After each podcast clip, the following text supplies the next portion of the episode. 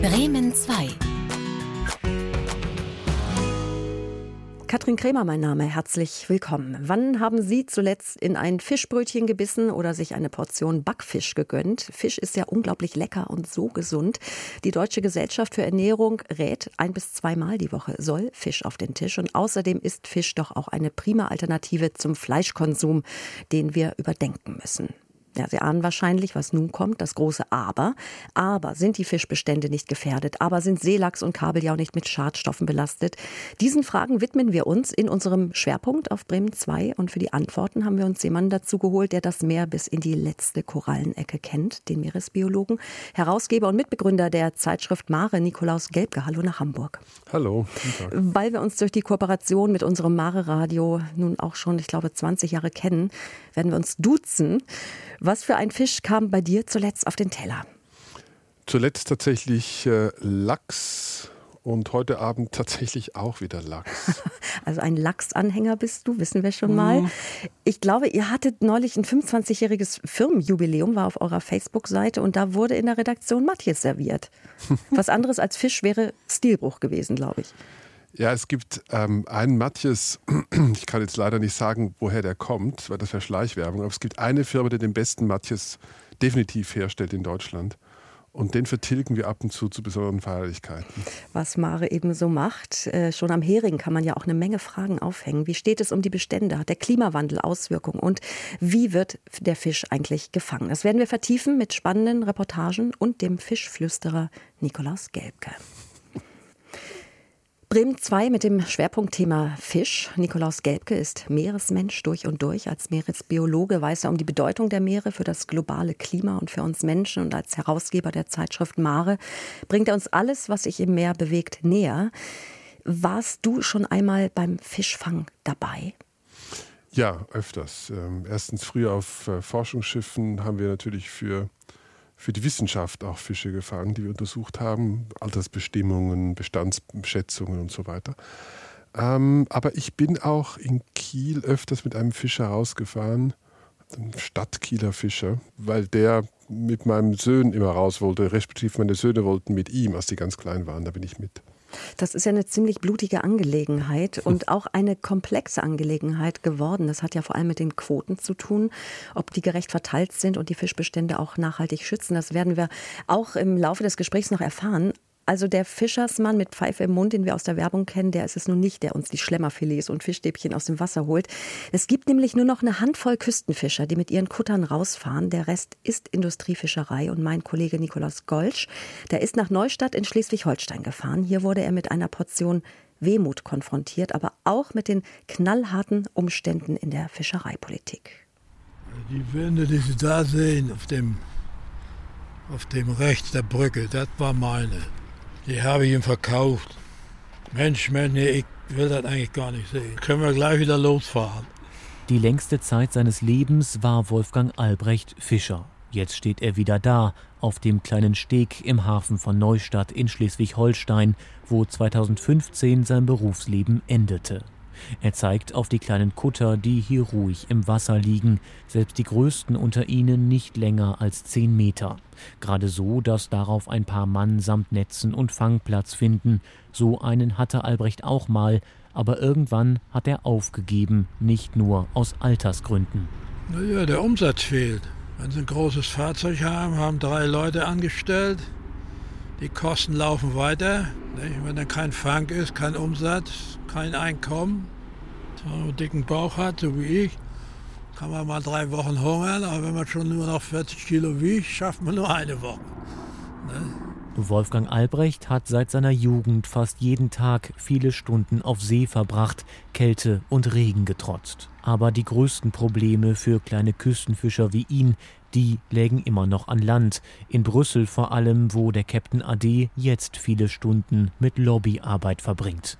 Seit 1986 ist er Vorsitzender des Fischereischutzverbandes Schleswig-Holstein, der sich für die Fischer einsetzt, die noch traditionell mit Reusen und mit Stellnetzen fischen, ohne Grundschleppnetze oder andere industrielle Fangmethoden. Seine Fischer verkaufen ihren Fang meist vor Ort in den Häfen, fast noch so wie vor 100 Jahren. Wenn er Glück hat, kriegt er vielleicht drei Kisten. Wenn er Pech hat, kriegt er gar nichts, hat er nicht zum Mittag. Das ist, Fischerei ist wie Lotto. Ne? Man denkt und der Fisch lenkt. Die kleinen Betriebe und Kutter seien noch immer in der Mehrzahl, sagt Albrecht.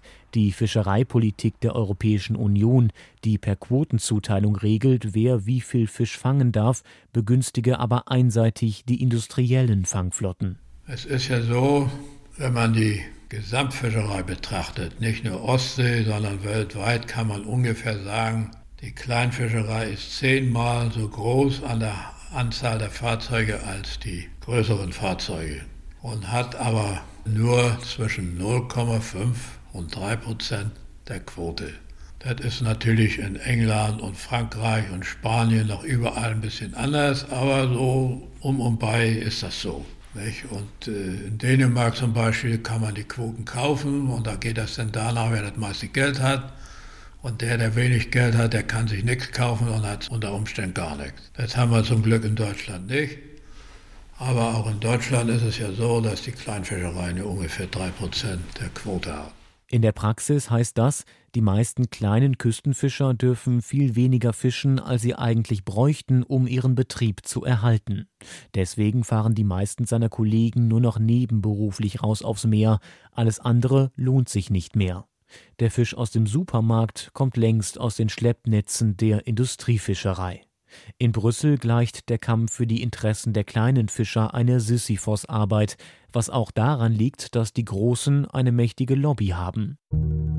Ska Keller ist Fraktionsvorsitzende der Grünen im Europaparlament und sitzt für ihre Fraktion im Fischereiausschuss, der maßgeblich mitentscheidet über die Fangquoten. Leider ist äh, die Fischereilobby durchaus sehr ausgeprägt. Das sehen wir immer wieder auch bei Abstimmungen, gerade im Fischereiausschuss. Und das Problem ist, dass es einerseits wenig transparent ist und die Organisation von kleinen Fischereibetrieben oder so Ein-Mann-Betrieben, dass die kaum Gehör finden, sondern es vor allem die Großen sind, die sich durchsetzen nutzen können.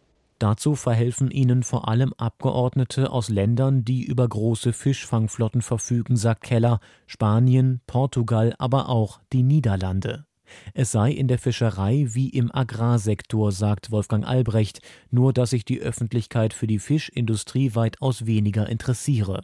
Der Deutsche Fischereiverband vertrete im Wesentlichen die Interessen der Großbetriebe, ähnlich wie der Bauernverband in der Landwirtschaft.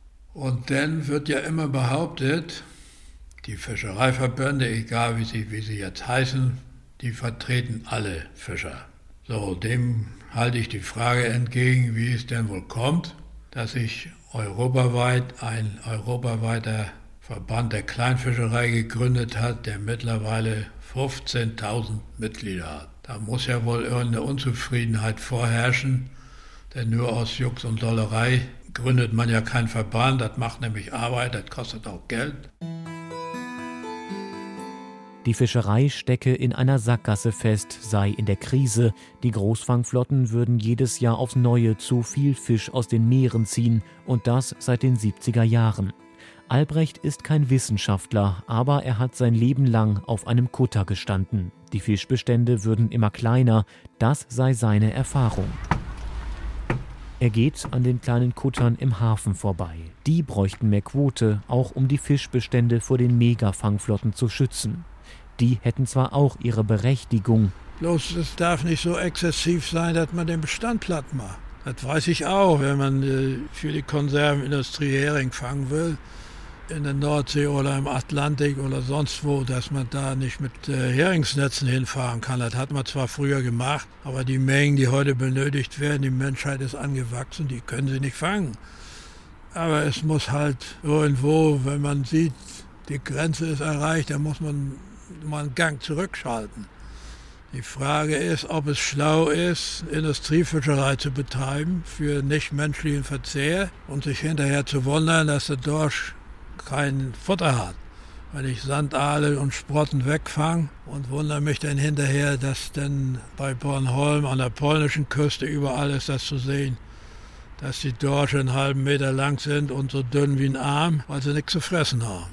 Wenn ich Futter wegfange, wenn ich kein Brot habe, wäre ich dünn. Ja, der Mensch denkt, der Fisch lenkt, sagte Captain Albrecht gerade, aber in Brüssel, da lenkt ja vor allem die Lobby. Frage an den Mare-Herausgeber und Meeresbiologen Nikolaus Gelbke. Die Rede ist von einer ausgeprägten Fischereilobby. Gibt es die? Die gibt es, ich kenne sie, ich habe mit ihnen gesprochen. Ich habe mal vom Europäischen Parlament anderthalb Stunden reden dürfen, habe den die Leviten gelesen. Dann dachte ich, ich habe alles geändert. Dann kamen sie anschließend zu mir und sagten, wir wissen, alles, was Sie gesagt haben, stimmt. Wir können nichts machen, die Lobby ist zu groß, vor allem von Frankreich, Spanien, Portugal. Das ist in den Ländern so wie bei uns die Autolobby.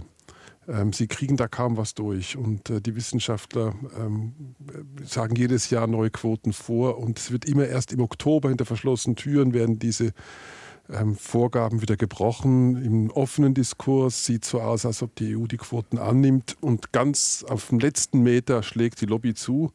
Das ist leider Fakt. Wir haben das selber erlebt. Wir haben vor Ort recherchiert. Das ist wie klein doof, wie sich das vorstellt. So ist es leider auch. Ja, es geht zu wie auf dem Bazar, habe ich gehört. Und jedes Land vertritt da eben die eigenen Interessen. Oder wollen nicht doch alle dasselbe? Hohe Quoten bei Erhalt der Bestände.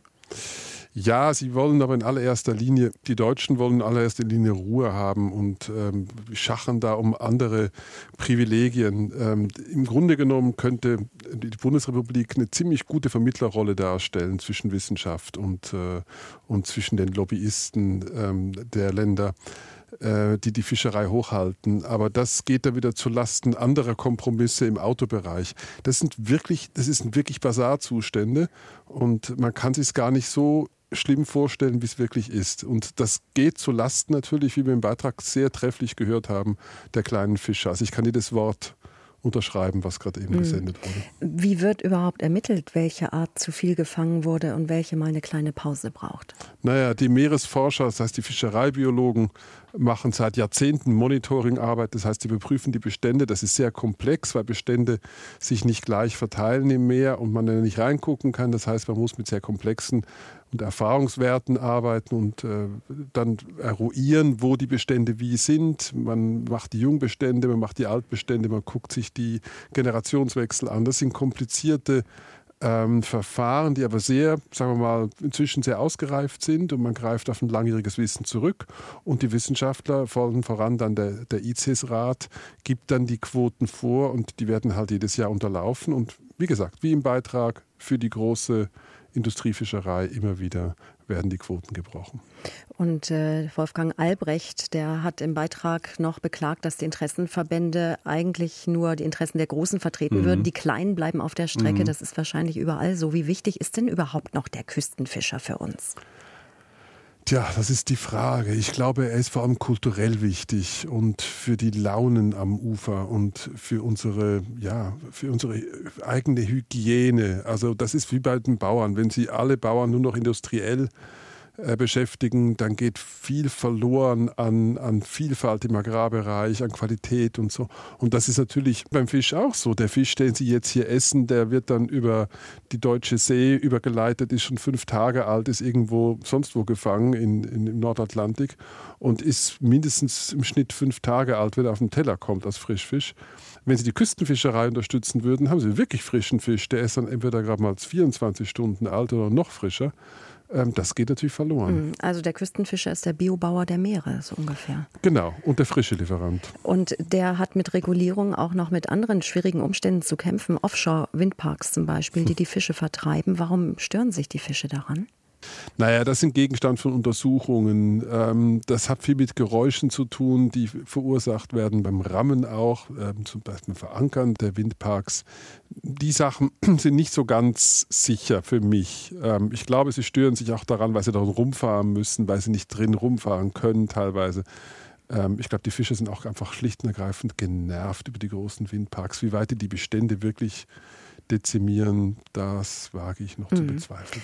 Äh, auch ein Punkt, der angesprochen wurde im Beitrag, die Öffentlichkeit interessiere sich für Fischereipolitik mhm. weniger als zum Beispiel mhm. für Agrarpolitik. Woran liegt denn das?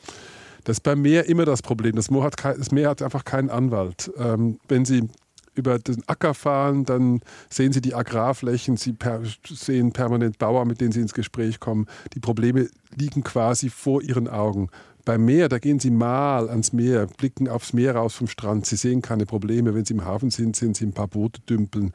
Wann kommt man schon in Kontakt mit örtlichen Kleinfischern, die finden eigentlich kaum statt äh, in unserer Gesellschaft. Und das ist immer das Meer, das, ähm, das Problem, weil es eigentlich nicht in dem Problem sichtbar erscheint. Mhm.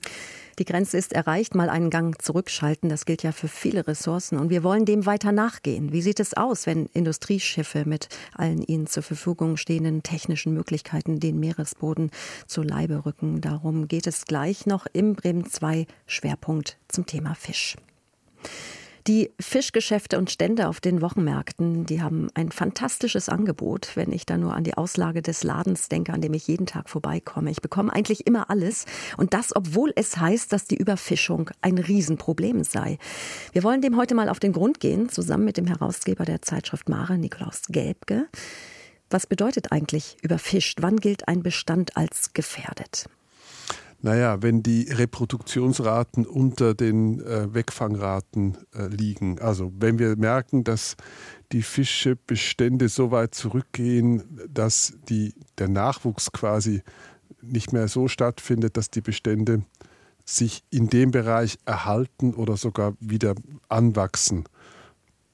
Im Prinzip sind das ähm, mathematische Modelle, wo man aber sehr genau gucken muss, wie die Reproduktionsraten sind und dann wird hochgerechnet. Und manchmal täuschen sich die Wissenschaftler auch. Es ist wirklich nicht eine Mathematik, sondern es ist angewandte Mathematik äh, in der Natur, in der Blackbox. Und ähm, manchmal müssen sie sich revidieren, aber im Grunde genommen die Tendenzen können Sie schon sehr gut sehen. Mhm. Die Zahl 2048 kursiert. Wenn es so mhm. weitergeht wie bisher mhm. mit der Fischerei, dann seien die Speisefischbestände 2048 erledigt. Es gibt aber Wissenschaftler, die sagen, das ist Humbug. Ein Bestand könne gar nie ganz ausgerottet werden. Dazu sei das Meer zu groß. Wie ist denn die Lage, was die Überfischung angeht? Also diese berühmte Zahl 248, ähm, die ist ungefähr zehn Jahre alt, ähm, von Heim Worm, der hat einfach mal alle ähm, aktuellen damaligen äh, Veröffentlichungen ähm, ausgewertet und kam quasi in einer Literaturarbeit zum Schluss, dass wenn es so weitergeht, dann, wenn man das Modell hochrechnet, 248 kein Fisch mehr da ist. Das war eine Hochrechnung aufgrund von Veröffentlichungen. Ähm, man hat das, und er hat das auch natürlich als Warnschuss ähm, gesehen, zu sagen, okay, es geht in die falsche Richtung, ob es 248 ist oder 2248 sei dahingestellt. Aber die Tendenz, die ist klar. Und äh, natürlich ist es schwierig, einen Fisch ganz auszurotten, weil irgendwo lungern immer ein paar, ein paar Jungs rum, ähm, die dann irgendwo noch warten und sich dann wieder vermehren und plötzlich wieder auftauchen. Ähm, da ist die Fischereilobby immer ziemlich stark hinterher. Sobald irgendwo wieder ein Bestand auftaucht, sagen sie, sehend ihr, da sind sie wieder. Der Fisch ist sogenannt Patchiness verteilt. Patchiness, fleckenhaft. Er ist eben nicht, ähm, wie wenn man in, in ein großes Becken tut und das schüttelt, überall gleich verteilt, sondern in Flecken. Und Flecken bedeutet an vielen Orten, wo sie dann eben zwischendurch nicht richtig messen können. Ähm, dadurch sind diese Vorhersagen eben nie ganz eindeutig, sondern immer Tendenzen. Und die, die sind klar. Hm. Äh, es gibt die Forderung, die Meere mal eine Weile komplett in Ruhe zu lassen. Mhm. Das ist wahrscheinlich Utopie. Jein. Ähm, das, was sich gezeigt hat, was am besten funktioniert, um Bestand zu schützen, dass er sich erholt, sind eben Gebiete, die man freischaltet und sagt, da darf jetzt nicht gefischt werden, also Schutzzonen, die man einrichtet. Das funktioniert sehr gut. Auch da gibt es manchmal Probleme. Man kann die nicht genauso eingrenzen, wie man will. Manchmal reproduzieren sich die Fische nicht genau da, wo man sich erhofft hat. Aber es ist eine sehr gute Methode, die Fischbestände sich erholen zu lassen. Das bedeutet, dass man eben in gewissen Gebieten eben ein, zwei Saisons nicht fischt. Es funktioniert sehr gut. Man müsste es nur sehr stark ausweiten. Hm, wir reden ja nicht nur über die Massen, die aus dem Meer geholt werden, sondern auch über die Fangmethoden und dass mit bestimmten Netzen schlimmer Schaden angerichtet wird, dass Nachhaltigkeit gefragt ist. Das hat Nikolaus Golsch erfahren, als er in Cuxhaven war und seinen Bericht hören wir nun. Wäre es nicht so verregnet und neblig, dann würde der Cuxhavener Fischereihafen vielleicht sogar eine idyllische Kulisse bieten. An der Kaimauer liegen ein paar Krabbenkutter vor Anker, bunte Boote mit hohen Masten. Fast niedlich sehen sie aus, so dass wohl die meisten dem Captain mit gutem Gewissen ein Pfund Krabben abkaufen würden. Die klassischen Krabbenkutter sind deutlich weniger romantisch, als sie aussehen. Ne? Also letztendlich sind es Grundschleppnetze und das Problem ist eben, dass diese Netze, weil sie halt Krabben fischen, die winzig sind, ne? braucht man natürlich ein Netz mit einer extrem kleinen äh, Maschenweite. Und deswegen produzieren diese klassischen Baumkurren wahnsinnig viel Beifang. Biologin Valeska Diemel hat die Meeresschutzorganisation Fish Act gegründet und setzt sich seit Jahren für eine nachhaltigere Fischerei ein. Mit Nachhaltigkeit hätten aber selbst die kleinen Krabbenkutter wenig zu tun. Sie benutzen längst die gleichen Fangmethoden wie industrielle Trawler, nur eben eine Nummer kleiner. Sie zeigt auf die Masten der Kutter, an denen die Fanggeräte hängen. Grundschleppnetze, denen kein Fisch entkommen soll, die sich mit schweren Rollen über den Meeresboden wälzen, mit eisernen Türen an der Seite, die das Netz offen halten. Dabei hinterlassen sie eine Schneise der Verwüstung, denn der Meeresgrund ist an vielen Stellen mehr als nur Sand und Steine. Es gibt eben auch genug Bereiche, wo viel lebt und viel wächst. Da hat man da irgendwie mal einen Algenwald oder einen Schwammgarten oder dann sogar mal ein Riff oder so. Und in dem Moment, in dem was, was so schwer ist und so mit so viel Druck darüber gezogen wird, brechen diese Strukturen. Ne? Also die halten das einfach nicht aus. Und man sieht es auch in Schleppnetzen, wenn die wieder hochkommen, also Grundschleppnetzen, dann sind da auch Steine mit drin, da sind Pflanzen mit drin und eben auch diese ganzen Tiere wie Seeigel oder Seesterne, die eben auf dem Boden sitzen. Die meisten Strukturen am Meeresboden erholen sich davon kaum oder gar nicht. Meereswüsten sind das Resultat. Es gehe nicht anders, sagt Kai-Anne Schmidt, Geschäftsführer der Erzeugergemeinschaft der Nord- und Ostseefischer, die im Cuxhavener Fischereihafen ihren Sitz hat. Erstmal ist es unschön, es bleibt unschön. Alles, wo wir langlaufen. Wenn wir im Garten gehen, das ist auch unschön, wenn wir was platt treten, Blumenbeet. Was wir machen können, dass, das, dass, dass wir es so weit minimieren, wie es halt möglich ist. Aber wenn ein Fisch am Boden ist und wir den fangen wollen, dann brauchen wir ein Grundschleppnetz. Und natürlich ziehen wir übers Grund rüber. Aber wir haben keine Ketten mehr, wie es vor 30 Jahren war, wo du reingehst im Boden, wie so ein Flug, äh, um, den, um den letzten Fisch noch aufzuwühlen. Sondern wir haben Rollengeschirr, was über dem Grund rollt sozusagen. Aber natürlich rollt es. Es wird nie eine Fischerei geben, die keinen Einfluss hat.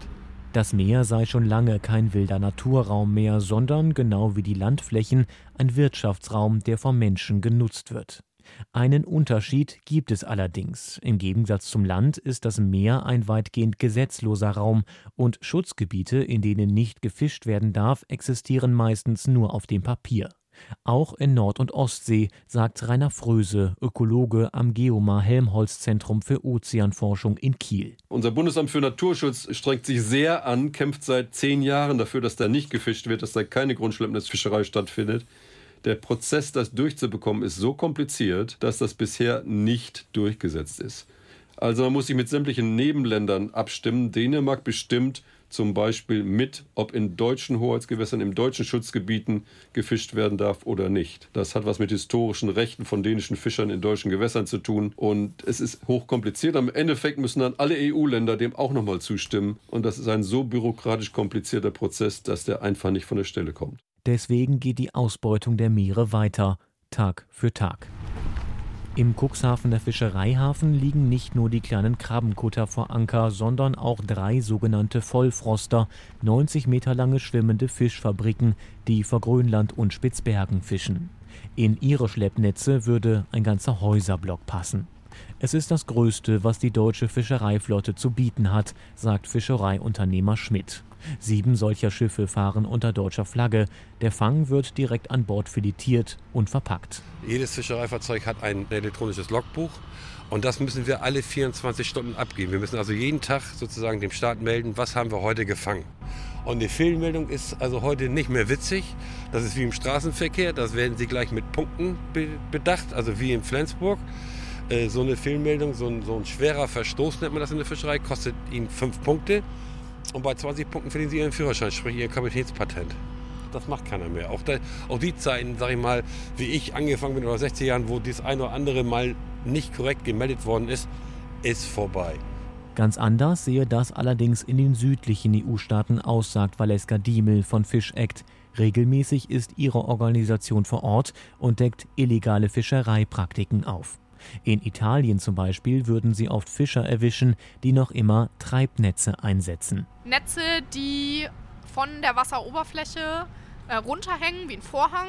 Die Fische verfangen sich dann und weil eben das Problem ist, dass sich darin wieder alles verfängt, ne, was zur falschen Zeit am falschen Ort ist und es in vielen Regionen große Probleme damit gab, dass äh, Wale, Delfine, Meeresschildkröten und so diese ganzen Tiere, die halt auch ersticken, wenn sie nicht an die Oberfläche zum Atmen kommen, sich in diesen Netzen verfangen haben und gestorben sind, hat die EU halt Anfang der 90er eine Regelung erlassen, die die maximale Länge dieser Treibnetze regelt, genauso wie die Maschenweite.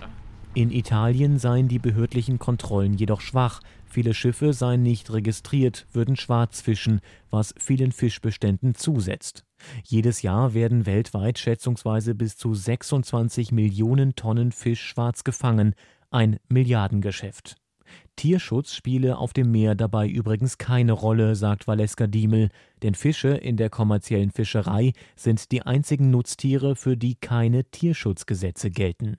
Teilweise werden sie in Schleppnetzen tagelang durchs Meer gezogen, in der schieren Masse des Fangs zerquetscht. Das ist einfach eine Katastrophe, weil Fische Wirbeltiere sind mit einem Nervensystem und einem Gehirn, die eben auch Schmerzen und Stress empfinden und fühlen. Und Fische können an der Luft nicht atmen. Das heißt, in dem Moment, in dem sie das Wasser verlassen, wenn sie da noch leben, ersticken sie. So, und das ist die gängige Methode, Fische in der großen, in der industriellen Fischerei zu töten. Es sei an der Zeit, die Fischerei grundlegend zu überdenken, sagt Diemel.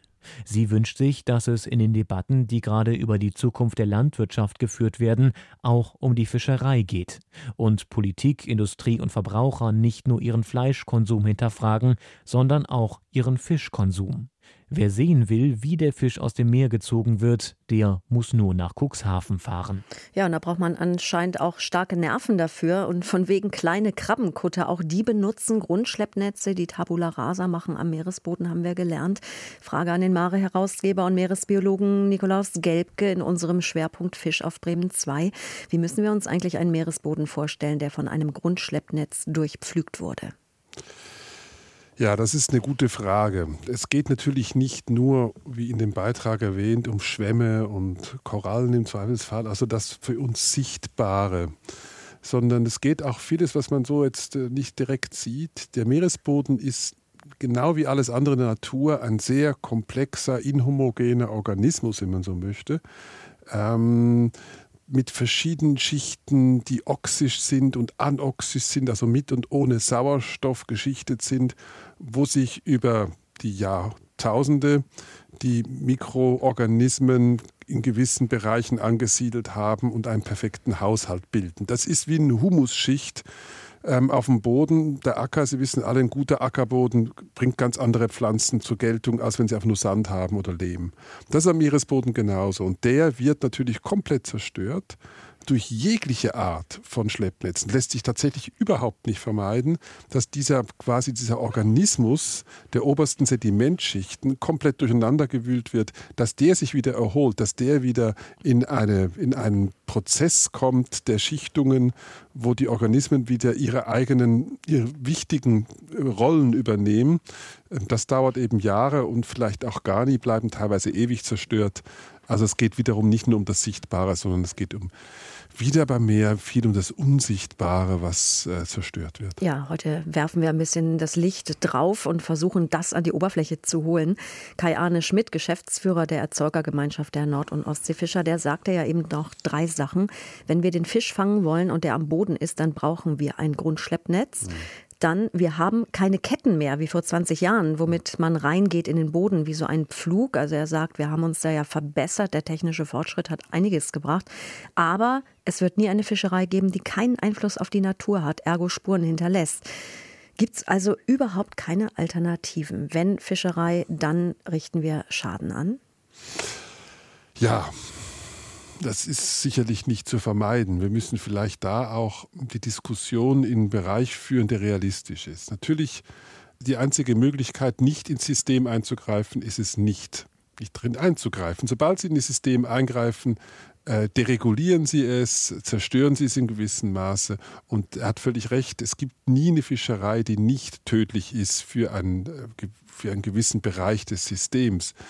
Wir müssen nur versuchen, im Grunde genommen, wenn wir die Fischerei nicht ganz abstellen wollen, wenn wir nicht ganz auf Fisch verzichten wollen, müssen wir eben Kompromisse finden in der Technik und im Maß. Es ist halt, es klingt jetzt fürchterlich bieder und langweilig, aber ähm, das Maßlose ist immer das Problem. Ob das der Tourismus ist oder das, wenn wir viel essen, ähm, das maßlose Essen ist das Problem, was uns dick macht. Und das ist genau das Gleiche auch bei der Fischerei. Wir müssen mit anderen Maßen arbeiten und dafür gibt es natürlich Möglichkeiten der Verbraucher, der Politik etc., dass man dieses Verhalten so weit ändert, dass sich die Bestände erholen können. Es geht aber nicht ohne das Töten. Das wäre naiv. Das wäre naiv. Äh, bleiben wir nochmal auch bei diesen Schutzgebieten. Du hast sie vorhin schon angesprochen. Da müssten wir sehr viel konsequenter sein, hast du gesagt. Das mhm. Meer äh, ist ein weitgehend gesetzloser Raum, äh, wurde gesagt in dem Beitrag. Mhm. Schutzgebiete, in denen nicht gefischt werden darf, existieren meistens nur auf dem Papier. Mhm. Und nur ein Prozent, glaube ich, der Meere ist überhaupt wirklich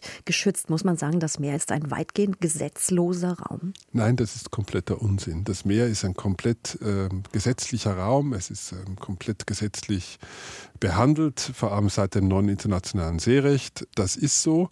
Was der Herr vielleicht gemeint hat, ist die Durchsetzung der Gesetze.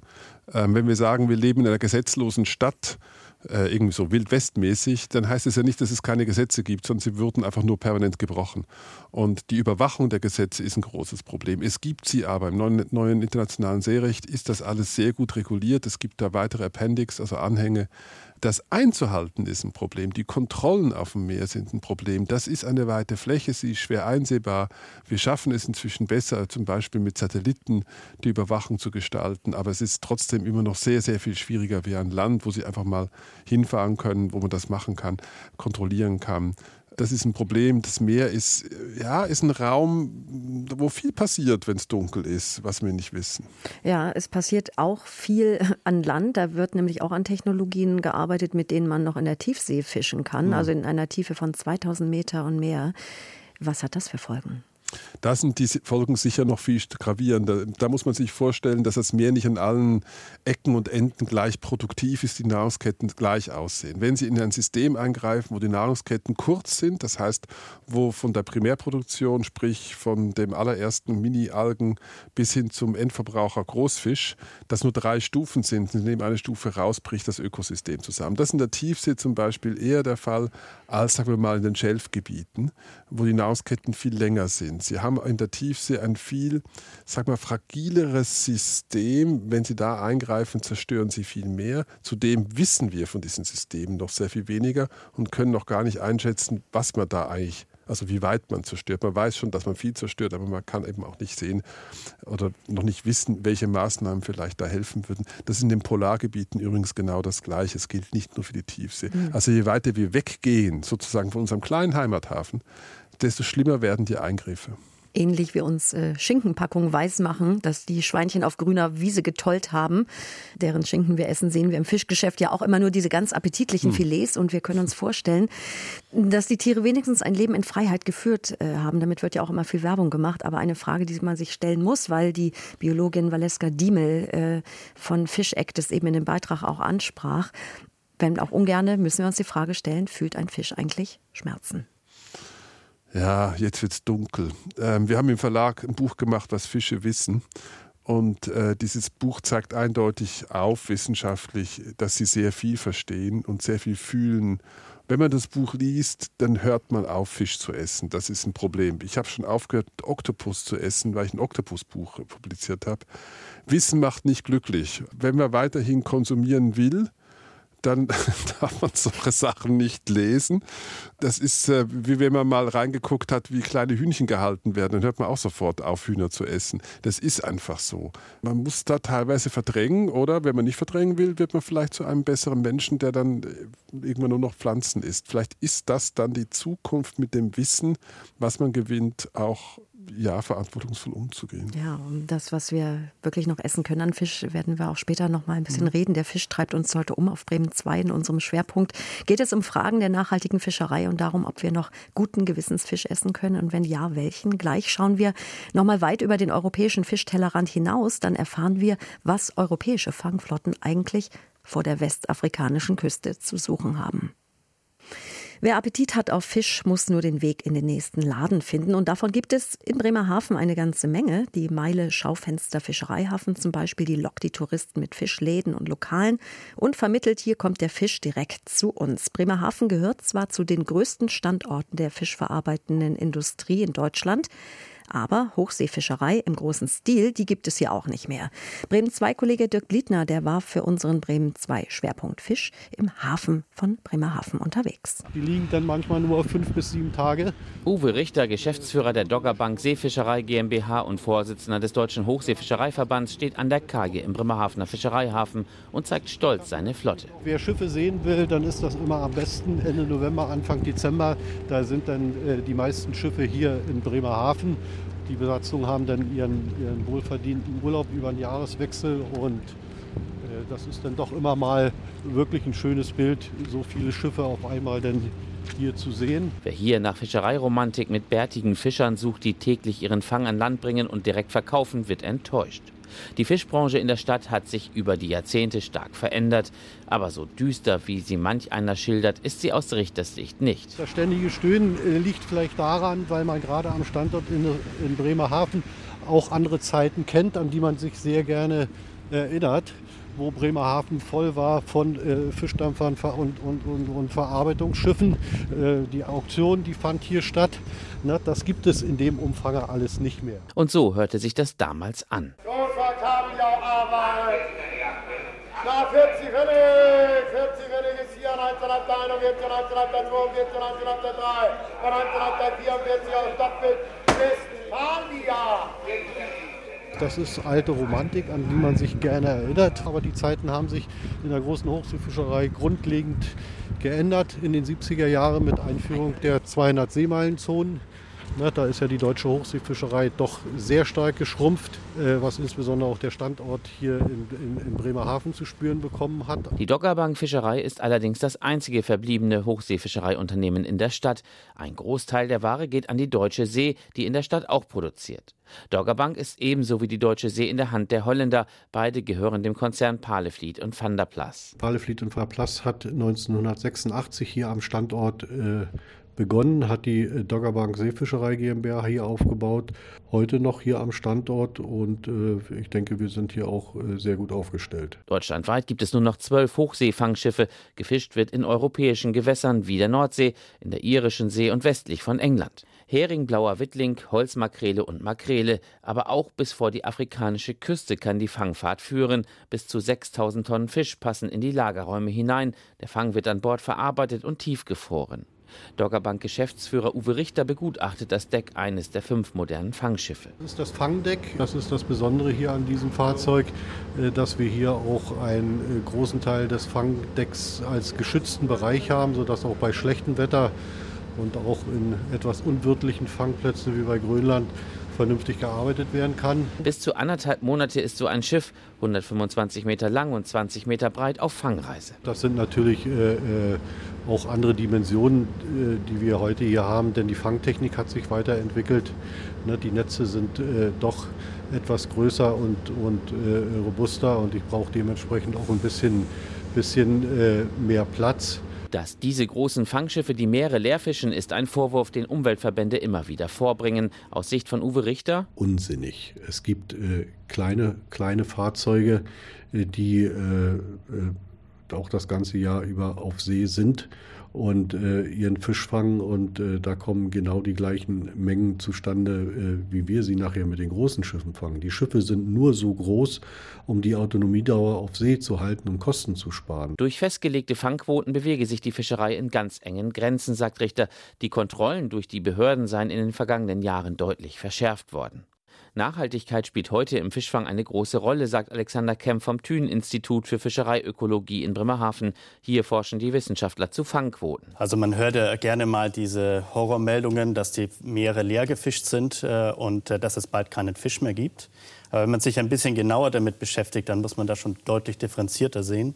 Und zum Beispiel gerade im Nordatlantik, also vor unserer Haustür, hat sich die Situation eigentlich in den letzten Jahren deutlich verbessert. Das heißt, man konnte die Überfischung reduzieren und auch immer mehr Fischbestände werden nachhaltig bewirtschaftet. Von dem her kann man schon etwas äh, positiv gestimmt sein. Aber natürlich bedeutet das nicht, dass schon alles in bester Ordnung ist. Aber Siegel wie das MSC-Zertifikat verfolgen das Ziel, Fischbestände zu managen und nachhaltige Fangmethoden zu etablieren. Uwe Richter blickt mit Sorge auf das, was der Brexit für die EU-Fischerei bringen könnte. Was, wenn EU-Schiffe nicht mehr in englischen Hoheitsgewässern fangen dürfen? Wir sind verhalten optimistisch, weil die Zugangsberechtigung zu den Gewässern äh, verknüpft werden soll mit äh, dem sogenannten Handelsabkommen. So ist es dann sicherlich ein Nehmen und Geben, aber das muss natürlich vernünftig ausgehandelt werden. Es geht dabei um die Zukunft eines für Bremerhaven bedeutenden Industriezweigs. In den Betrieben hier werden pro Jahr 200.000 Tonnen Fisch verarbeitet, zum Beispiel von Nordsee, Iglu und Froster. 60 Betriebe im Bremerhavener Fischereihafen sind in der Fisch- und Lebensmittelbranche. Das macht inklusive Logistik und Lagerung zusammen 4.000 Mitarbeiter. Und immerhin wird auch heute noch Frischfisch angelandet. Beispielsweise aus Island freut sich die Chefin der Fischereihafenbetriebsgesellschaft FBG, Petra Neikow. Also einmal sehen Sie hier eine Menge an Netzen. Sicherer Beweis dafür, dass wir in der Regel auch viele Schiffe hier haben, eine Menge Fisch mitbringen. 40.000 Tonnen im Jahr. Das ist ja eine Menge. Doch vormachen muss man sich nichts. Der meiste Fisch kommt heute per Container zu den fischverarbeitenden Betrieben, ob per Lkw, Zug oder mit dem Schiff. Dirk Plietner über den Fischereistandort Bremerhaven. Diese Mengen, die müssen ja irgendwo gefangen werden. Meeresbiologe und Mare-Herausgeber Nikolaus Gelbke ist unser Gesprächspartner. Ja, die Fangfahrten aus Europa, die führen auch an die afrikanischen Küsten, zum Beispiel des Senegal. Und ein europäisches Industrieschiff, das fängt so viel wie ein senegalesischer Fischer im ganzen Jahr. Warum wird das in Brüssel nicht untersagt? Warum ist das möglich? Naja, ähm, das Seerecht macht es möglich. Äh, die europäischen Staaten müssen vor der afrikanischen Küste quasi um Erlaubnis bitten in der 200-Meilen-Zone. Und wenn sie die Erlaubnis bekommen und einen gewissen Deal gemacht haben mit dem afrikanischen Staat, der die Hoheitsrechte hat, dann dürfen sie da fischen. Und die afrikanischen Staaten brauchen Geld. Wo das Geld dann in den Staaten jeweils hingeht, ist eine andere äh, Geschichte. Aber sicherlich geht das Geld nicht zu den kleinen Fischern. Die haben wirklich tatsächlich inzwischen kaum mehr was zu fangen, weil wir so viel Fisch essen, dass die Afrikaner ihren eigenen Fisch vor der Haustür nicht mehr selber fangen können. Und die Auftriebsgebiete des kalten Wassers vor der westafrikanischen Küste gelten mit als die fischreichsten Gewässer überhaupt im östlichen Atlantik.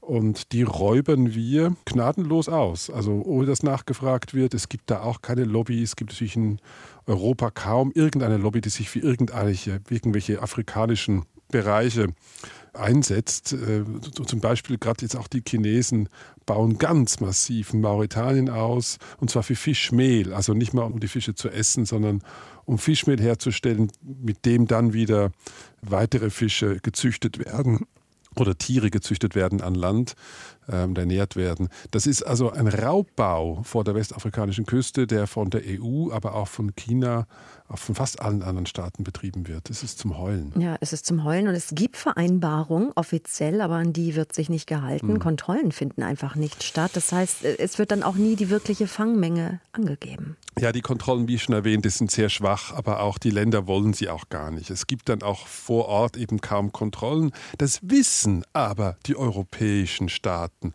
und sie nehmen es in Kauf. Es ist natürlich irgendwie auch sehr zynisch, wenn wir sagen, ja, die afrikanischen Zustände sind schlimm. Aber wir profitieren davon, und zwar wissentlich. Und das ist leider tatsächlich sehr zynisch. In dem Beitrag muss ich eben überlegen, 80 Prozent des deutschen Frischfischs geht über Bremerhaven. Da wird ja kaum mehr was irgendwie direkt von einem Fischer vor Ort angelandet. Das ist wirklich weltweit nach Bremerhaven gekarrt, dort verarbeitet und wird dann weiter in Deutschland verbreitet. Das ist wirklich eine große Industrie. Die Leute wissen von der Deutschen See zum Beispiel gar nicht mehr genau, woher die Sachen kommen. Ich weiß, dass da zertifiziert draufsteht, ist vom Tauchern gefangen bei irgendwelchen Muscheln. Wir gehen hin und das ist natürlich industriell gedretscht. Und sie sagen, oh Mist, das wurde uns falsch vermittelt. Das sind so große Betriebe inzwischen, dass das gar nicht mehr in irgendeiner Weise kontrolliert werden kann, wo ein Fisch oder ein anderes Meeresgetier dann, wie Muscheln, dann wie, wo, unter welchen Umständen gefangen werden. Das ist dann, ähm, ja, das Wissen geht dann auf dem Weg nach Bremerhaven auch durchaus verloren. Wir haben schon viel über die Fangmethoden gesprochen und man kann auch sagen, dass Europa eben da auch eine besondere Verantwortung mhm. zukommt. Also, dass gerade bei den Quoten nicht jeder an seinen Vorteil denken sollte, sondern dass vernetztes Denken wichtig ist. Das ist auch ein Fazit, das im World Ocean Review gezogen wird. Das ist so ein sechsbändiger Bericht zum Zustand der Weltmeere, das Mare zusammen mit Wissenschaftlern des Exzellenzclusters Ozean der Zukunft der Kieler Uni herausgebracht hat. Wie kann denn so ein vernetztes Denken und Handeln aussehen? Ja, es ist schwierig. Man müsste im Grunde genommen die ganzen Parteien an einen Tisch bringen und ähm, gemeinsam beschließen, wie es weitergeht. Es ist aber nicht ganz einfach, weil die Interessensgefüge so komplex sind. Es geht vom Einzelhandel, von den großen deutschen Einzelhandelsketten bis hin zu einem Fischer vor Ort ähm, und in die Politik rein, die EU-Politik, die dann wieder ganz andere Interessen verfolgt. Es ist also eigentlich kaum machbar, so eine Vernetzung herzustellen. Man kann im Grunde genommen nur mehr Druck auf die Politik ausüben, das Wissen, was sie eigentlich haben, so umzusetzen, dass verantwortungsvoller gehandelt wird. Also so im Prinzip ein Fridays for Future müsste irgendwie so Fridays for, for the Fish. Sea, Fridays for Fish, genau. Das müsste eigentlich kommen, um ein bisschen Druck auszuüben, weil das Wissen ist da, eine Vernetzung wäre möglich. Aber ich bin da absolut hoffnungslos, weil ähm, die einzelnen Interessens Gemeinschaften so weit auseinander liegen, die haben kaum was miteinander zu tun. Und der Brexit ist da absolut kontraproduktiv, denn die Briten, die wollen sich eben auch überhaupt nicht mehr an EU-Fangquoten halten. Gerade britische Fischer sind ja immer pro Brexit gewesen, weil sie sagen, deutsche Fischer dürfen an unseren Küsten fangen. Warum sollten wir das wollen? Und ich glaube, 31 Prozent der jährlichen Anlandungen in Deutschland stammen immerhin aus britischen Gewässern. Mhm. Die kann man dann ja schon verstehen. Ne? Ja, das kann man schon verstehen. Also wer das Erdöl vor der Küste hat, der sitzt dann drauf und ähm, kann es verteidigen. Und wenn da Leute kommen, auch ein bisschen das Öl abhaben wollen, kann man darüber verhandeln. Beim Fisch ist es eben leider ein bisschen anders. Und dadurch ist es tatsächlich sehr ungerecht verteilt. Aber die Engländer haben eben auch aufgrund ihrer Schelflage unter, unter Wasser eben eine sehr viel bessere äh, Fischereimöglichkeit als die Deutschen. Wir Deutschen sind ja äh, arm am Meer. Wir haben ja, sind ja ein Waldgebiet im Grunde genommen. Aber wenn man sich an die deutsche Küste guckt, äh, was wir da an Möglichkeiten haben am Fischbeständen, wir müssen fremd gehen. Wir können von der eigenen Küste kaum irgendwo genug Fisch anlanden. Mhm. Uwe Richter, der Vorsitzende des Deutschen Hochseefischereiverbands, äh, den wir eben im Beitrag hörten, der sagte auch, dass man noch auf ein Handelsabkommen mit den Briten setzt. Aber bei der derzeitigen Sachlage, glaube ich, ist das nicht sicher. Und es gab ja Ende der 50er Jahre, ich glaube bis 1975, den Krieg um den mhm. Kabeljau äh, zwischen Großbritannien und Island. Aber Deutschland war daran beteiligt. Könnte sowas eigentlich wieder passieren? Ja, also erstens war dieser Krieg wirklich heavy. Also die Engländer und die Isländer haben sich wirklich beschossen und gerammt gegenseitig, weil die Engländer einfach das nicht geduldet haben, was die Isländer wollten. Aber das gab es letztes Jahr auch zwischen England und Frankreich. Da sind immer die Engländer beteiligt. Da ging es um Muschelfang. Die Franzosen eben ganz stark Regularien haben, bis wann sie die Muscheln ernten dürfen. Und die Engländer sind einfach in diese Gebiete in Frankreich gekommen, haben auch in Gegenden gefischt, wo die Franzosen gerade ein Moratorium hatten. Und das haben sich die Franzosen nicht gefallen lassen. Dann haben die sich auch tatsächlich letztes Jahr gegenseitig physisch gerammt. Also das ähm, ist nichts aus der Vergangenheit, das kann jederzeit wiederkommen. Ja, und die Rede, du hast es ja auch gesagt, man muss Druck aufbauen und der Druck muss ja auch von den Verbrauchern kommen, wie auch immer. Die Rede ist viel von der Verantwortung der Verbraucher, das ist ja im Bereich der Agrarlebensmittel nicht anders. Auch hier wird an unsere Verantwortung appelliert. Aber wie leicht ist es beim Fisch zu wissen, woher er kommt und wie gesund ist er eigentlich? Auch darum geht es gleich bei uns im Schwerpunkt Fisch auf Bremen 2. Wir haben schon erfahren, wie unser Fisch gefangen wird und wie bedroht einzelne Bestände auch sind. Wenn Seelachs und Co. erstmal hinter der Theke liegen, dann sieht das ja immer sehr appetitlich aus. Aber manchmal hat man eben auch das Pech, dass er zu Hause beim Braten oder Kochen muffig riecht und schlimmstenfalls auch muffig schmeckt. Nikolaus Gelbke begleitet uns heute durch die Tiefen und Untiefen unseres Fischkonsums. Hast du einen Stammfischhändler in Hamburg und worauf achtest du, wenn du Fisch kaufen gehst? Ich habe einen Stammfischhändler in Hamburg, das ist das älteste, soweit ich weiß, älteste Fischgeschäft in Hamburg. Ich achte insofern drauf, ähm, zum Beispiel, wenn ich Lachs kaufe, dass es Biolachs ist, der gleichzeitig aber aus einer Gegend kommt, wo er nicht gefährdet ist und wo die Biozuchten auch wirklich gut sind. Äh, da gibt es ganz wenige von.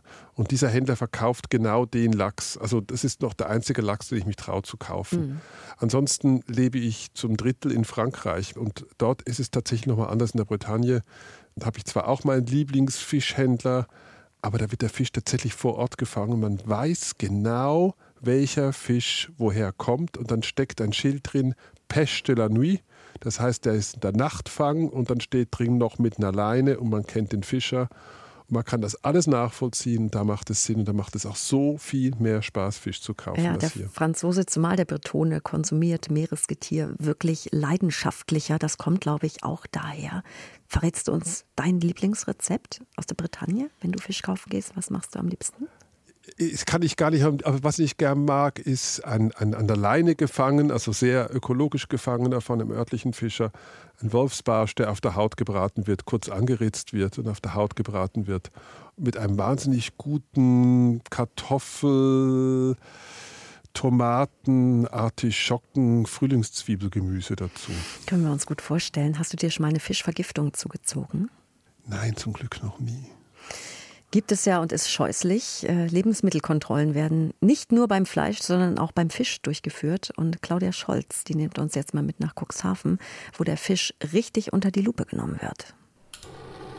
Über einer Flamme desinfiziert Dr. Edda Bartelt Seziermesser und Pinzette, dann schneidet sie mit kurzen, präzisen Handgriffen die Plastikfolie auf. Wir haben hier eine Räuchermakrele bekommen zur Untersuchung. Die Makrele ist ganz und aufgetaut gekennzeichnet, eine heiß geräucherte Makrele, die wir für die mikrobiologische Untersuchung hier jetzt vorbereiten. Noch einmal wird desinfiziert, dann kommt der Fisch auf eine Unterlage und Edda Bartel zieht der Makrele die Haut ab. Von der äußeren Beschaffenheit sind ihm keine Auffälligkeiten zu vernehmen. Sehr festes Fleisch, es ist ja ein ausgenommenes Tier, angenehmes Äußeres, also jetzt nichts irgendwie, was auf Verderb hinweisen würde. Beim Institut für Fische und Fischereierzeugnisse in Cuxhaven, einer Einrichtung des Niedersächsischen Landesamts für Verbraucherschutz und Lebensmittelsicherheit, werden tagtäglich Fische, Krebs und Weichtiere untersucht. Frische direkt vom Kutter, tiefgekühlte aus dem Discounter, Filets von der frische Theke, aber auch bereits fertig zubereitete aus Restaurants. Der Fisch kommt zu uns über die Veterinär- und Lebensmittelüberwachung der kommunalen Behörden in den Landkreisen oder den kreisfreien Städten. Das heißt, unsere Einsender sind die Kollegen Tierärzte und Tierärztinnen aus den Veterinär- und Lebensmittelüberwachungsämtern. Die nehmen entsprechende Proben in ihrem Einzugsbereich. Und diese Proben werden in Cuxhaven zum Beispiel auf Salmonellen, Listerien und Viren untersucht. Krankheitserreger, die nicht vom Fisch kommen, sondern von den Menschen, die ihn berühren. Und darauf, ob der Fisch schon erste Spuren von Fäulnis zeigt. Das ist deshalb so wichtig, weil Fisch schnell verderben kann, sagt Sonja Pannenbecker von der Verbraucherzentrale in Bremen. Fisch ist ein hochsensibles Lebensmittel. Durch den hohen Wasseranteil ist es halt sehr anfällig für Mikroorganismen. Rund 2700 Proben haben die Cuxhavener Forscher 2018 untersucht. Auf Verunreinigungen durch Viren und Bakterien, aber auch darauf, ob sie mit Schwermetallen oder Rückständen von Pestiziden oder Medikamenten belastet sind. Bei knapp 8 Prozent gab es Beanstandungen. Das sind immerhin rund 200 Fälle. Trotzdem müsse man deswegen nicht grundsätzlich auf Fisch verzichten, sagt die Expertin. Im Gegenteil. Es wird sehr auf Qualität geachtet, auch seitens der Fischindustrie, eben weil es so sehr leicht verderblich ist, sodass man da schon allein aus diesem Grund auch ein eigenes Interesse dran hat, gute Ware zu produzieren. Die zunehmende Industrialisierung der Welt geht an den Gewässern nicht spurlos vorbei. Das Bundeszentrum für Ernährung hat 2018 aber festgestellt, dass der essbare Anteil der handelsüblichen Seefische nur geringe Mengen an Blei, Cadmium oder Quecksilber in sich trägt. Ausnahmen sind langlebige Fische an der Spitze der Nahrungskette, wie zum Beispiel Hai, weißer Heilbutt oder Thunfisch.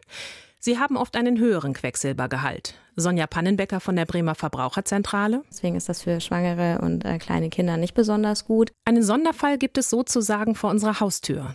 In der Nord- und Ostsee lagern laut Thünen-Institut Millionen Tonnen Munition aus dem Zweiten Weltkrieg. Geschätzte 1,6 Millionen Tonnen allein in deutschen Gewässern. Experten des Instituts haben vor Kiel über längere Zeit Klischen untersucht. Das Ergebnis? Viele der Tiere dort haben Tumore an der Leber. Ob die Munition der Auslöser ist und ob es Auswirkungen auf den Menschen gibt, ist noch unklar. Auch der Plastikmüll in den Meeren ist ein zunehmendes Problem.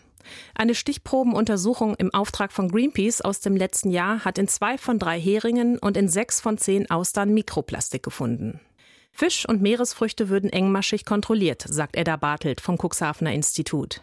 Wenn sich ein Fischprodukt als gesundheitsschädlich herausstellt, werde es aus dem Verkehr gezogen. Grundsätzlich ist der Fisch ein gesundes Lebensmittel und auch ein sehr wertvolles Lebensmittel durch den hohen Proteingehalt und durch die sehr wertvollen äh, Aminosäure in diesem Fisch, durch die Fettsäuren. Die bisherigen Kontrollen reichen aber nicht aus, kritisiert die Verbraucherorganisation Foodwatch. Auch der Bundesverband der Lebensmittelkontrolleure hat nach dem Skandal um verdorbene Wurst aus Hessen letzten Herbst Alarm geschlagen. Mit seinen 2500 Mitarbeitern schaffe der Verband nicht einmal die Hälfte der notwendigen Kontrollen. Es müssten mindestens 1500 Mitarbeiter mehr sein. Ja, Salmonellen und Listerien im Fisch, das ist nicht schön. Und Quecksilber, Cadmium, Blei und Mikroplastik, das lässt nun wirklich auf den Zustand der Meere schließen. Frage an den Meereswissenschaftler und Herausgeber der Zeitschrift Mare, Nikolaus Gelbke. Wie vergiftet sind die Meere? Oh, die Meere sind äh, sehr vergiftet, wenn man das vergleicht mit vielleicht vor 300, 400 Jahren.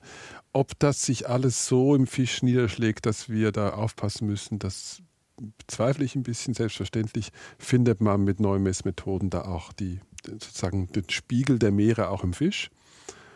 Aber die Probleme der vergifteten Meere sind nicht unbedingt primär dann im Fisch und für uns zu sehen. Das ist das ist eine sehr anthropozentische Sichtweise.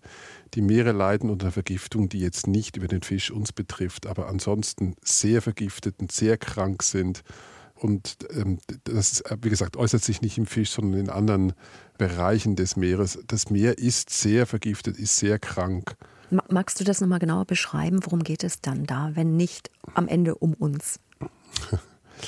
Ja, das Wort Gift ist natürlich so ein bisschen populär und schwierig darzustellen. Also das schlimmste Gift für die Meere ist im Prinzip das CO2. Das würden wir jetzt nicht unbedingt als Gift sehen, aber das CO2, was die Meere aufnehmen, macht die Meere sauer und der veränderte pH-Haushalt löst halt Kalkschalen auf in den Meeren und das ist Gift, weil die Tiere sterben. Und ähm, da sterben die größten Populationen quasi der Meere, nämlich die Einzeller Kokolithophoriden verlieren ihre Kalkschalen. Die sind für die Nahrungskette groß verantwortlich. Das ist aber ein ziemlich komplizierter Prozess. Wenn ich den jetzt ausführe, dann schalten die meisten Zuhörer ab. Das gleiche gilt für die Erwärmung, also hohe Temperatur ist das zweitwichtigste Gift der Meere. Die Korallen sterben in Massen zurzeit. Gerade die Hälfte des größten Korallenriffs der Welt ist äh, gerade tot mit einer Korallenbleiche, wird sich wahrscheinlich nicht davon erholen die Fische wandern ganz woanders hin. Das ist ein weites Feld, aber das ist das Gift, was die Meere in sich mhm. tragen. Also der Klimawandel betrifft die Meere ganz stark. Zum einen eben auch die Bestände. Ich glaube, die viele Fischer sagen inzwischen, mhm. der Schwund der Bestände ist auch auf den mhm. Klimawandel zurückzuführen. So und die Versauerung, das ist das andere. Wer sind denn die größten Verursacher? Am Ende wir? Ja, am Ende sind das wir, die Industriestaaten und die aufkommenden neuen Industriestaaten. Es ist, wie es ist. Also wir können es nicht wegdiskutieren. Das Schlimmste für die Meere ist der Klimawandel, ist die Versauerung, ist die Erwärmung. Das wirkt sich tatsächlich auf die Fischbestände aus, auch in den Polregionen, wo eben wie wir auch schon gehört haben, vor Grönland und so weiter, Spitzbergen, große Fischereiflotten unterwegs sind. Das verändert sich da gerade ganz drastisch. Das sind die wahren Probleme, die wir haben. natürlich ist es nicht gut, wenn Plastik im Fisch ist, wir sollten ihn nicht essen. Ist aber, wie gesagt, eine anthropozentische Sichtweise, weil wir das eklig finden. Hat letztlich nicht die Auswirkungen außer ein Igit-Faktor. Ist den Meeren letztlich auch ein bisschen wurscht wir müssen eher gucken, was für Fisch wir essen, wenn wir einen Fisch kaufen. Das ist vielleicht auch entscheidend. Die Menge, die wir konsumieren, den Preis, den wir bezahlen und welchen Fisch wir kaufen. Mhm. Da kann man einiges machen. Da werden wir äh, zum Schluss gleich auch noch ein bisschen drüber reden. Da wurde noch ein Problem angesprochen mit Munition in Nord- und Ostsee. Mhm. Also auch das setzt Gifte frei. Das ist aber nun wirklich etwas dann, glaube ich, was nicht nur uns betrifft, sondern auch nachhaltig dann das ökologische System Nord- und Ostsee schädigen kann. Das ist tatsächlich so. Es hat äh, auch schon seit dem Zweiten Weltkrieg stattgefunden, das Verrotten dieser Munition. Das ist ein fortlaufender Prozess. Wie weit das tatsächlich dieses Gift in der Nahrungskette Scheiden anrichtet, ist nicht bewiesen da ist die Kausalitätskette nicht wirklich klar erkennbar. Vieles von dem Gift wird direkt im Salzwasser neutralisiert. Äh, schlimm ist es, wenn es die Fische im Netz haben, es kommt dann die Luft, dann wird es zum Beispiel auch sehr ätzend. Die Beweislage der Giftigkeit dieser Munition ist nicht so hoch. Schlimmer würde ich sozusagen sehen, die EU-Rückstände aus den AKWs, die in Fässern ähm, vor der EU-Küste lagern und schön vor sich hinstrahlen und die Fische im strahlungswarmen Wasser sich tummeln. Das halte ich eigentlich für noch fragwürdiger. Also wenn das mit dem nachhaltigen Fang und dem Gift so ein Problem ist, dann sollten wir vielleicht ganz umdenken und umsteigen auf veganen Fisch. Äh, der wird schon angeboten. Thunfisch und Lachs aus Tapioca-Stärke, die aus der Maniokwurzel gewonnen wird.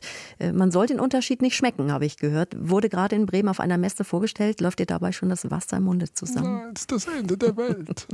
was können wir als Verbraucher tun? Auf was sollten wir achten beim Fischkauf? Und ist Aquakultur vielleicht die Alternative? Darüber sprechen wir gleich noch hier im Bremen 2 Schwerpunkt Fisch. Okay, jetzt geht's in die letzte Runde. 咳咳咳咳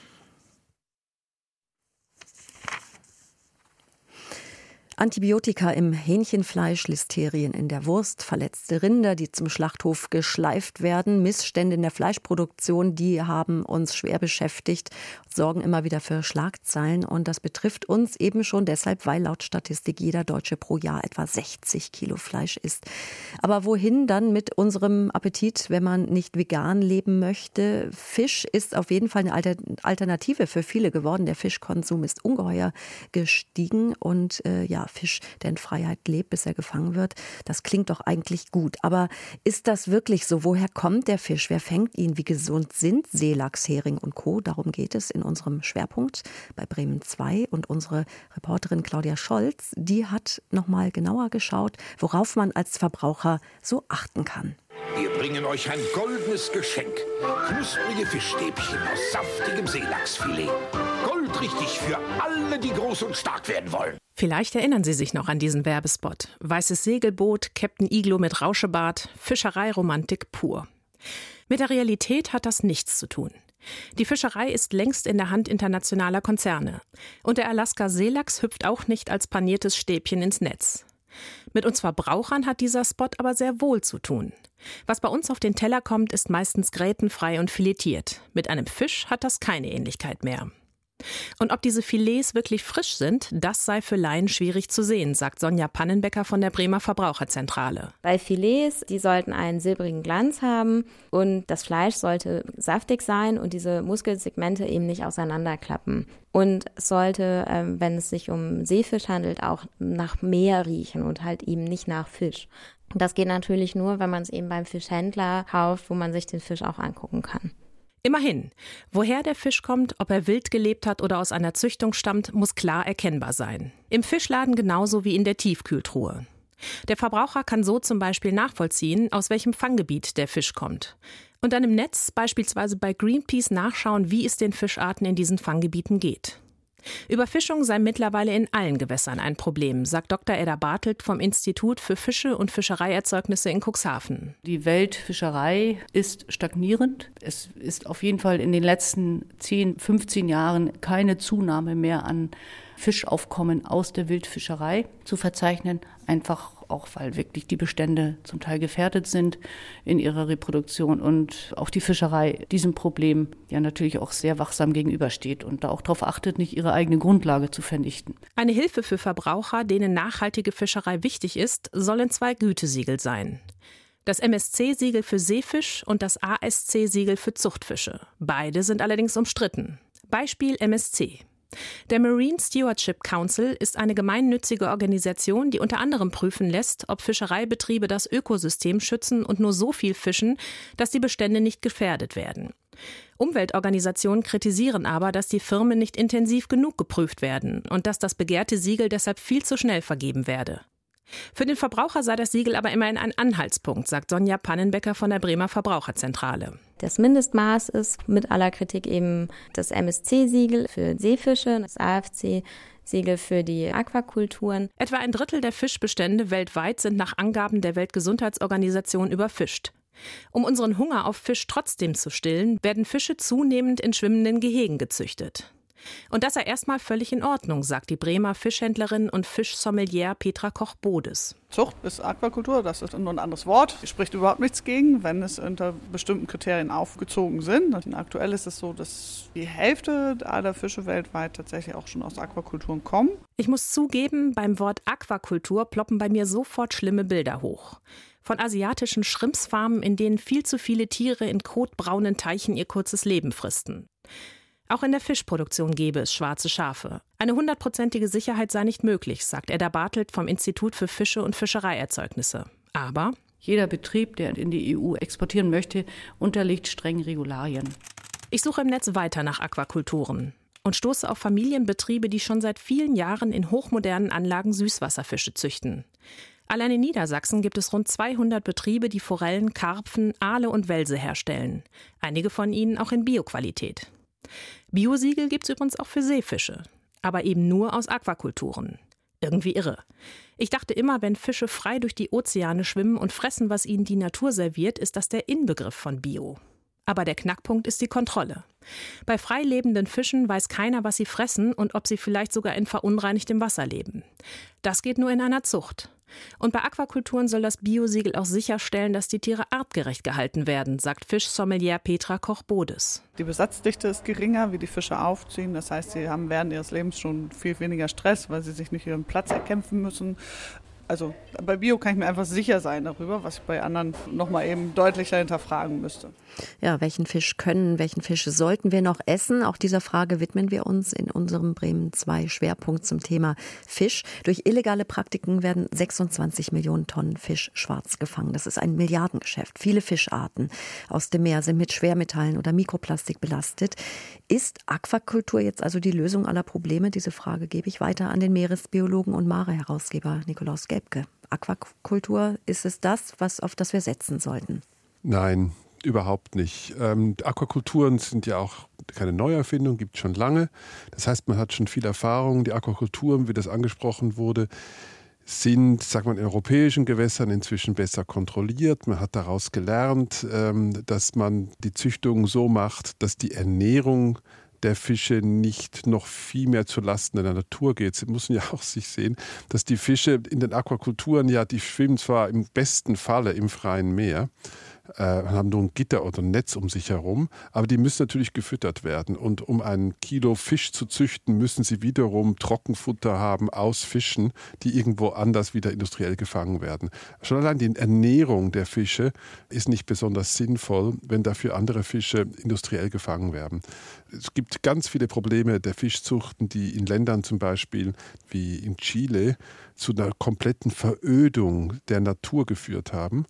Das ist jetzt in europäischen Gewässern ein bisschen besser, aber es bleibt eben immer die Frage, womit werden in den Fischzuchten die Fische überhaupt gefüttert? Welche Fische müssen dafür eben wieder industriell gefangen werden?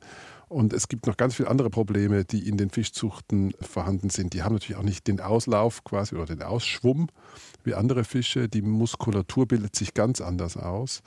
Und auch die Ernährung, man muss sich einfach vorstellen, die essen nicht mehr das, was sie finden, sondern was der Mensch ihnen gibt. Und das kennen wir aus der Landwirtschaft. Im Prinzip sind es genau die gleichen Probleme. Man muss sich genau überlegen, was man isst, weil diese Fische natürlich künstlich gefüttert werden. Und zwar nicht um uns was Gutes zu tun, sondern um der Firma, die die Fische züchtet, möglichst einen schnellen Nachwuchs zu garantieren. Nee, das ist keine Lösung. Die Lösungen liegen in anderen Gebieten. Mhm. Also es ist sehr viel komplizierter, als wir jetzt eigentlich gerade schon gehofft hatten, als wir diesen Beitrag gehört äh, haben, welchen Fisch wir essen sollen. Und da sind wir auch nochmal bei den Siegeln, also mhm. so ein Siegel wie MSC, Marine Stewardship Council, ähm, dafür da zu kennzeichnen, ob wir Fisch mit gutem Gewissen kaufen können. Aber schon im Restaurant weiß ich nicht, woher mein Bratfisch kommt. Und das heißt auch, dass dass illegale Fischerei eben auch dadurch passiert, dass der Fang auf hoher See an Kühlschiffe übergeben wird. Das heißt, der Fang, der also legal und illegal wird praktisch gemischt, dann von vielen Trawlern äh, angenommen und der Ursprung wird verschleiert. Kontrolliert wird auch nicht genug. Wie wichtig ist so ein Siegel dann also noch? Es sind alles die richtigen Richtungen, wenn man sie anwendet. Natürlich ist, wie erwähnt, das MSC-Siegel die richtige Richtung. Natürlich kann man auch das MSC-Siegel zu Recht kritisieren, aber es ist die richtige Richtung. Natürlich sind Biolachszuchten die richtige Richtung. Und natürlich ist es besser, wenn man den Fisch beim Fischhändler kauft und ihn im Ganzen sieht. Natürlich ist es auch gut, wenn der Fischhändler auch weiß, woher es kommt. Man kann ihn das fragen. Natürlich kann der einem auch betrügen. Natürlich weiß der auch nicht genau, woher es kommt. Aber es ist immer die richtige Tendenz, wenn man nicht im Einzelhandel irgendwo im Supermarkt einen verarbeiteten Fisch kauft, wo man überhaupt nichts drüber weiß. Das ist auf jeden Fall komplett falsch. Das heißt, wir müssen versuchen, mit gesunden Menschenverstand genauso wie beim Fleisch auch versuchen, möglichst den besten Weg zu gehen. Der setzt sich eben zusammen aus den Dingen, die gerade erwähnt wurden, aber auch zum Beispiel, ich sage, kauft einen großen Fisch Beim großen Fisch, der ist schon alt, der hat sich wahrscheinlich rein statistisch schon mal fortgepflanzt. Wenn man so eine ganz kleine Scholle kauft, dann die hat sich doch gar nicht fortpflanzen können. Da ist der Nachwuchs zum Beispiel auch schon gar nicht gesichert. Bei einer Riesenscholle, da kann man davon ausgehen, die haben schon mal sich reproduzieren können. Da ist also eigentlich schon mal im Prinzip schon das Richtige passiert das sind so einfache Möglichkeiten, wo man schon was tun kann. Und wie erwähnt, man kann sich genau orientieren, woher welcher Fisch gefangen wird. Das kostet Mühe. Natürlich kann man da eben auch Leuten auf den Leim gehen, aber letztlich ist es die richtige Richtung. Aber das geht darum, dass man das bewusst macht. Und auch da muss man sagen, vielleicht muss der Fisch eben auch ein bisschen teurer werden, als er zurzeit ist. Ja, also das wäre dann so ungefähr der Ansatz wie auch in der Agrarpolitik, äh, dass wir sagen, Lebensmittel müssen uns einfach wieder mehr wert sein. Und da gehört der Fisch eindeutig dazu. Wir haben ganz viel erfahren im Gespräch mit dir, Nikolaus Gelbke, und in den Beiträgen, die wir gehört haben. Und ich würde noch mal kurz zusammenfassen. Also, wenn es um die Quoten geht, da kann da muss Deutschland eigentlich auch eine größere Rolle spielen. Die Meere haben keinen Anwalt. Das ist anders als in der Agrarpolitik. Da muss sehr viel mehr passieren von der Politik. 2048, äh, dieses Jahr, was so an die ähm, im, im Raum steht, äh, wo es äh, angeblich keinen Fisch mehr geben wird, das ist nicht unbedingt so, aber wir können nicht so weitermachen wie bisher. Es braucht Schutzgebiete, die konsequenter überprüft werden müssen, auf jeden Fall. Und das große Problem, was so über allem schwebt, ist die Maßlosigkeit. Wir müssen weniger konsumieren, bewusster konsumieren. Das wären so die Punkte, die mir auf jeden Fall hängen geblieben sind von unserem Gespräch. Abschließend nochmal von dir vielleicht eine kleine Bilanz oder sowas wie ein Appell an all die, die uns zuhören, an uns alle.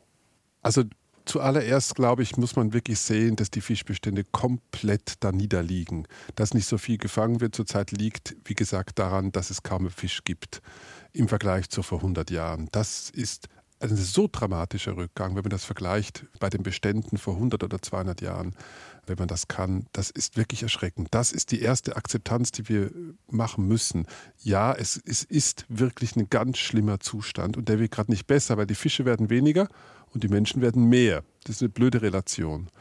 Und das Zweite ist, äh, was du gerade gesagt hast, wir müssen ganz bieder und unsexy uns maßregeln und müssen ganz genau gucken, was wir wie konsumieren.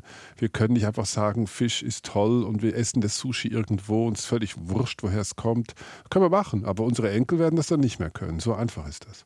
So einfach ist es, so erschreckend ist es. Das war unser Bremen 2 Schwerpunkt Fisch mit Reportagen rund um den Fischfang und den Fischkonsum und mit dem Herausgeber der Zeitschrift Mare und dem Meeresbiologen Nikolaus Gelbke als Experten. Ganz herzlichen Dank. Danke.